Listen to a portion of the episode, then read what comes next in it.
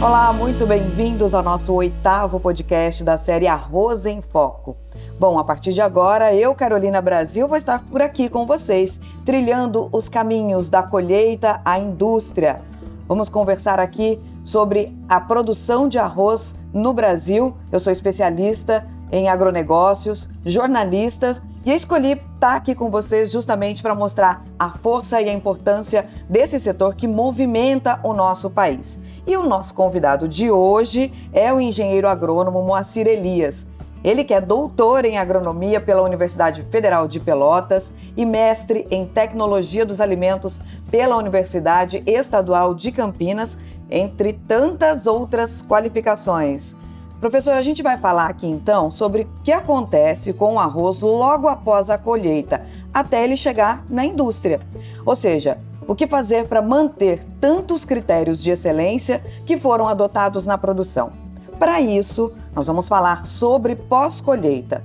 Como garantir que o arroz chegue com a melhor qualidade ao prato do consumidor final?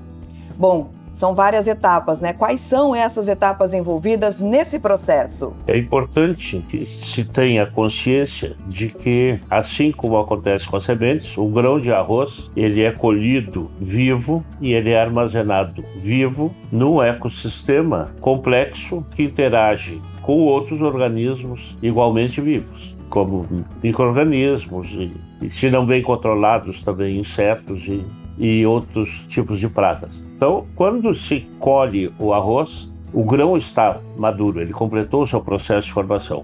A planta, no entanto, ainda continua verde. Por isso que em algumas indústrias, em algumas regiões do país, as pessoas costumam falar o arroz verde, o arroz que chega da lavoura. A expressão correta é o arroz em condições de colheita, ou arroz com umidade e impurezas ainda presentes. E essas impurezas e essa umidade, elas aceleram o processo metabólico do grão, e se isso não for removido num tempo curto e de forma adequada, começa ali a alteração de qualidade. Então, o primeiro cuidado que o agricultor deve ter, colheu o arroz, é transportá-lo imediatamente no menor tempo possível para o local onde vai ocorrer a pré-limpeza e onde vai ocorrer a secagem, para reduzir as atividades metabólicas desse grão. Para isso tem que ter cuidado como manter uh, o grão protegido tanto quanto possível da ação do sol, porque essa energia que a gente recebe de graça e que é ótima para uma série de coisas, inclusive para a produção do próprio grão e para a nossa vida, naquele momento ela é prejudicial, porque ela aumentando a temperatura desses grãos no próprio caminhão de carga ou num outro veículo que seja, vai acelerar esse metabolismo e o arroz já começa a perder qualidade. Isso a gente falando já na questão de é, pós-colheita, armazenamento, esse planejamento de transporte. Mas quando a gente fala já no grande desafio que é transportar essa produção, né? Tem várias etapas aí que, que vai desde lá da lavoura, depois ela segue para um, um pré-beneficiamento e depois o beneficiamento de fato na indústria, né? Já poderia falar para a gente um pouquinho sobre esse processo? Sim, sem dúvida. A regulagem dos equipamentos e dos materiais e dos instrumentais, ela é absolutamente fundamental tem que haver um bom treinamento do pessoal que trabalha nisso para evitar perdas. Vamos fazer o seguinte raciocínio: até o momento da colheita, até o momento da maturação fisiológica e da maturação de campo, que a gente denomina quando colhe, o grão está formando as substâncias que depois nós vamos utilizar na alimentação. Tá? Os carboidratos, as proteínas, as gorduras, os minerais, as vitaminas, os compostos bioativos e assim por diante. Quando ele atingiu a maturidade, há um desligamento fisiológico da planta para o grão e, e para de ocorrer formação. A partir daí a gente não tem mais ganho de qualidade, a gente tem que se preocupar em preservar essa qualidade que já havia chegado.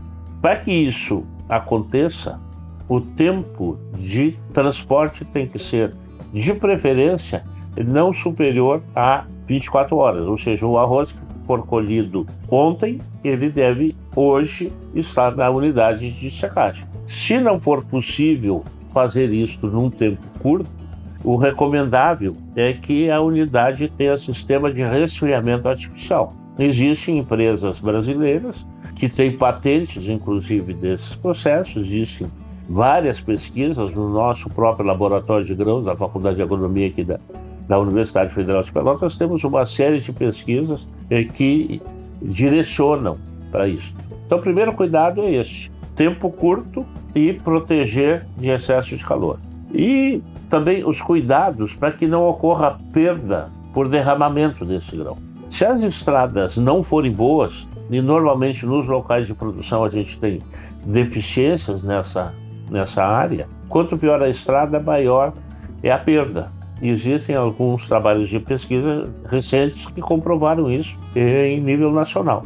Pesquisamos isso daí no, no país inteiro. Nossa, professor, bem interessante. Chegado no, no, na, na unidade de pré-beneficiamento, e vamos deixar assim um conceito claro. Alguns grãos sofrem processamento industrial, outros beneficiamento industrial. Qual é a diferença? O que sofre processamento industrial há uma desintegração física e uma alteração desse grão, como por exemplo moer o trigo para fazer farinha, é, fazer a trituração do grão de soja para fazer extração de óleo.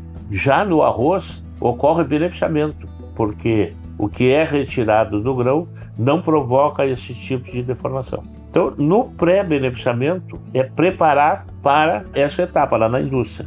E isso inclui, primeiro, a pré-limpeza, a secagem, a limpeza desse grão, o armazenamento e toda a tecnologia necessária para conservar o grão enquanto ele está armazenado, porque ele é armazenado em casca e ele é armazenado vivo. Ele só vai deixar de ser vivo no processo industrial quando for removido o germe na hora do polimento do grão, para transformar o integral em, arroz branco, por exemplo, ou na hora em que se vai parboilizar, que se coloca nos tanques de encharcamento e depois nas autoclaves ou nas estufas. E aí uma combinação de umidade e temperaturas altas inativam as enzimas e acabam matando o germe. A partir daí, ele deixa de ser um organismo vivo. Até então, no grão é um organismo vivo, precisa ser tratado assim. Nossa, e esse caminho, né, que sai lá da lavoura até chegar na indústria, precisa dessa atenção também do produtor, mas de quem está no meio desse processo, né, fazendo o transporte, que ainda é de responsabilidade, né, de quem saiu lá da lavoura. E isso também agrega é, mais qualidade, mais pagamento, é, justo por conta desses benefícios ao longo desse processo? É, o, o, sistema de precificação do arroz ele é um sistema próprio e único até entre as grandes cadeias produtivas de, de grãos. É, existem dois critérios básicos para a precificação. Um deles é o tipo, que isso depende dos defeitos, e eu explico em seguida como é que a gente pode agir sobre isso. E, e o outro é a integridade física. É, o produtor normalmente enxerga assim: se tiver muito grão quebrado, o risco é de que o produtor quebre, a indústria quebre e a cadeia acabe quebrando. É verdade. Então tem que proteger a integridade física. Quanto mais grão inteiro, mais ele vale. Mas o outro é o da tipificação, tipo 1, tipo 2, tipo 3, tipo 4, tipo 5, ou até fora de padrão, que, que são as classificações que a legislação brasileira prevê, e, mas a legislação universal quase toda também é, utiliza os mesmos critérios. E essa é dada por defeitos. A gente tem dois grandes grupos de defeitos. Os defeitos não metabólicos são aqueles que não se alteram depois da colheita. Eles já vêm do campo. Por exemplo, grão gessado, né, contaminações. Os defeitos metabólicos são aqueles que se alteram durante o armazenamento. Por exemplo, o grão amarelo, o grão manchado, o grão picado.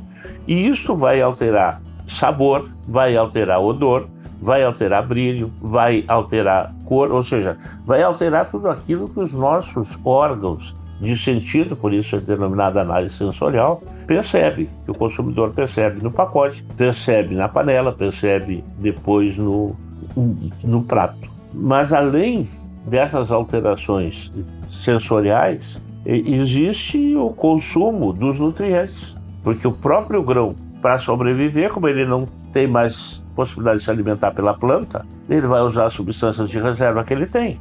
Os micro-organismos, quando atacam, vão utilizar as substâncias de reserva que estão nos grãos. Os insetos, a mesma coisa. Então, um bom sistema de controle fitossanitário é fundamental. Por isso, tem que ter acompanhamento de engenheiro agrônomo e utilizar com critério o receituário agronômico para fazer o sistema de controle sanitário, inclusive. Até completar o ciclo final, né? Que é chegar na mesa do consumidor, o prato precisa de ter e, e acompanhamento e cuidados de toda uma cadeia envolvida, né, professor? Perfeito. E, e, o termo cadeia é absolutamente correto, mas ele é recente ainda em termos históricos. Ele é posterior aos anos 80, ou seja, a gente não chegou a meio século ainda de utilização e principalmente de percepção desses conceitos. É, atualmente se deve até falar em cadeias, no plural, integradas, porque o produtor de arroz ele também é produtor de outros grãos e normalmente é produtor de pecuária, também dependendo da, da região e, e, e da dimensão. E é esse equilíbrio entre as cadeias que garantem a competitividade, que garantem a rentabilidade. E o arroz é, é um produto importantíssimo além de ser altamente produzido e consumido no mundo, o Brasil produz cerca de 10% além do arroz que consome. Ou seja, nós somos exportadores, porque fora o mundo asiático somos os maiores produtores. Os nossos resultados de pesquisa têm demonstrado que nós não devemos absolutamente nada em qualidade de arroz para nenhuma parte do mundo. Isso é sensacional, né? Você falar em, em qualidade em servir isso em quantidade na mesa do brasileiro e expor isso, né, para todo mundo de que somos autossustentáveis nessa produção e manter essa, essa resiliência, né, na produção desde o início, enfrentando safras, quebras de safras, desafios e ainda assim entregar um produto de altíssima qualidade, né, numa indústria muito bem qualificada no país. É isso mesmo? Está correta a observação. É bom a gente falar com quem sabe. Se a gente perceber que nós temos um sistema de cadeia, ele é um sistema integrado, toda a cadeia tem que funcionar de forma adequada, porque é como se fossem elos de uma corrente. A força de uma cadeia, ela não está no elo mais forte, ela está no elo mais fraco, que é aquele primeiro que, que acaba né, sofrendo e rebentando esse por diante. E nós não tínhamos até pouco tempo esse conceito de cadeia. Por isso que o produtor muitas vezes enxergava assim, não, eu produzi, entreguei para o armazenista ou entreguei para a indústria, agora é o problema deles. O, o industrial transformava, beneficiava esse grão, entregava para o mercado. Então agora é o problema dele. E o mercado tentava conquistar o consumidor da maneira que, que pudesse. Isso hoje não é mais possível. Hoje, o consumidor é o que vai pagar todos os custos. E ele só vai pagar se ele tiver efetivamente qualidade. Então, na gestão de produção, é muito mais importante se fazer controle de perdas, de controle de custos, de controle de qualidade, do que efetivamente tentar aquilo que se chama de agregar valor. A gente agrega valor efetivamente não perdendo. E né, depois nas oportunidades de negócio, né? O, o, produto tem variações de preço ao longo do tempo, tem variações no país e fora dele. E um dado importante: arroz e feijão é o típico prato da nossa cultura gastronômica. Cerca de 95% dos brasileiros consomem arroz pelo menos uma vez por dia e mais de 80% consomem feijão pelo menos uma vez por dia. E essa combinação, que é cultural, ela é nutricionalmente importante, porque ela compensa as deficiências, especialmente de lisina e metionina, que são dois aminoácidos que se complementam quando a gente mistura esses dois grãos. Sensacional. Que aula, meus amigos, que aula. Vão acompanhando aí o nosso podcast, que eu tive o prazer de conversar hoje com o professor Moacir Elias. E foi uma aula muito rica mesmo com a sua presença aqui, com diversos conteúdos. Já fica aqui a dica para a gente participar mais vezes, porque tem muita coisa interessante para falar sobre isso. Bom, eu já começo a me despedir aqui, deixo a palavra aberta já já para o professor, mas antes eu faço um convite aqui para você que é produtor para continuar acompanhando os nossos próximos episódios. Os nossos conteúdos vão te ajudar sim ter uma colheita com um resultado cada vez melhor. E é só acompanhar aqui as nossas dicas. Não apenas aqui, tá bom? Mas também no blog do segmento de arroz da Corteva AgriScience. Valeu muito a pena estar aqui com vocês, conferir todo esse conteúdo. Até a próxima e eu deixo o professor aqui para falar sobre a importância dessa produção de arroz no país inteiro, com essa grande oferta, né? De produção e também de colheita, pós-colheita e serviço no prato dos brasileiros. Muito obrigada, professor. É, eu que agradeço a oportunidade, é, cumprimento a empresa pela iniciativa de disseminar conhecimentos, isso é absolutamente fundamental. Sou profissional da área, professor universitário e pesquisador cerca de meio século, acompanho as evoluções e toda vez que a gente consegue fazer a informação chegar no usuário, isto é um benefício para todos, para a sociedade. O arroz é um dos alimentos de caráter mais democrático que se conhece. Inclusive, existe uma correlação inversa entre o percentual de arroz utilizado e a renda média do consumidor. E o arroz está nas comemorações também. A expressão arroz de festa nem sempre é pejorativa. O arroz na festa é muito bom. Então vamos aproveitar todos que a gente possa usufruir de uma indústria de alto risco. A produção agrícola é uma indústria a céu aberto, é uma indústria de alto risco. O consumidor, o cidadão urbano, nem sempre tem a possibilidade de compreender isso. O agricultor, ele coloca o seu trabalho, ele coloca o seu patrimônio, ele coloca a sua sustentabilidade em risco para nos alimentar e nós somos cada vez mais pessoas nos meios urbanos e cada vez menos pessoas no meio rural para produzir. Temos que valorizar o agricultor, temos que valorizar toda a cadeia e temos que valorizar as empresas que conseguem desenvolver e transferir tecnologias para essa cadeia que é tão importante. Eu estou muito agradecido e fico à disposição.